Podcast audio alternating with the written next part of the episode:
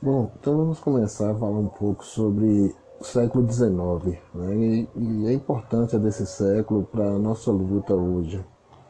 É, é neste século que o capitalismo ele vai se consolidar na Europa. E a partir dessa consolidação da Europa após a Revolução Francesa, o capitalismo vai se espalhar pelo mundo. Né? Mas ele vai se espalhar pelo mundo não porque ele estava dando muito certo. Ele começa a se espalhar pelo mundo exatamente porque ele deu errado.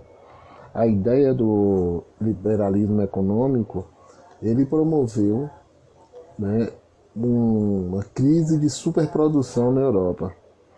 É, as indústrias europeias começaram a produzir demais, não havia mercado consumidor suficiente né, para que é, consumir o produto em larga escala como ele estava sendo produzido e a falta de mercado consumidor levou os europeus a se espalharem pelo mundo, né, em busca de novos mercados consumidores e de novos espaços para investimento de capital, já que você tinha uma concentração de capital nas mãos das, das empresas né, que naquele momento, século XIX, começava a se fundir com o capital financeiro e esse acúmulo de capital precisava ser colocado em algum lugar para que houvesse é, a lei da oferta e procura, o retorno né, de capital para essas empresas.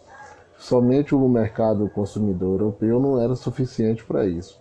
E é a partir desse momento que vai se criar o que Lenin chamou de capitalismo monopolista. O capitalismo começa a sair pelo planeta, para ir primeiro para a África. Ele já dominava a América, o continente americano, e ele começa a se expandir enquanto sistema político hegemônico no continente americano, conquista o continente africano, né? É, 96,4% do continente africano passa a ser dominado pelos europeus, né, principalmente Inglaterra e França, né, mas também Portugal, Espanha, Alemanha, Bélgica, Holanda, esses países começam a ganhar espaço e a partir desses é, da, e a partir desse momento eles começam também a ir para a Ásia.